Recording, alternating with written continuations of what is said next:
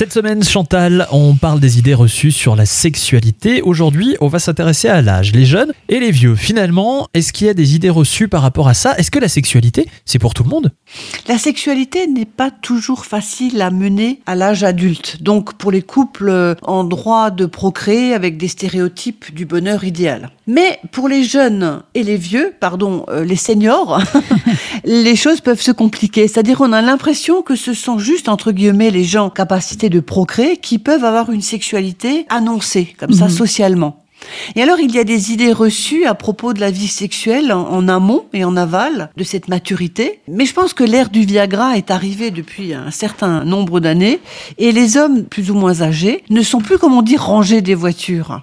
De même pour les femmes ménopausées, elles se complémentent avec des hormones de substitution. Donc Mais- pour mais- les mais on- anciens, ça va bien. Oui, mais on n'aime pas trop savoir ça, de se dire que papy fait toujours l'amour avec mamie. Mais, c'est vrai. Ah, c'est vrai. c'est Ça, ça, ça- le- ça- pourquoi ça dérange finalement Et voilà, parce que là encore, c'est une sexualité qui ne permet plus de procréer et je crois que nous avons des tabous par rapport à cela. Mm. Nous avons des idées reçues.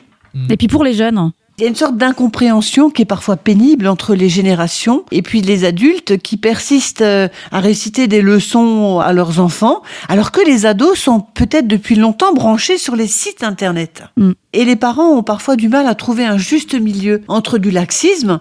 Alors je prends autoriser le petit copain de leur fille à dormir chez eux à la maison. Alors ça c'est un sujet qui revient très souvent. Qu'est-ce que je fais? Mais il est venu dîner puis il est resté à la maison. Ça nous embête.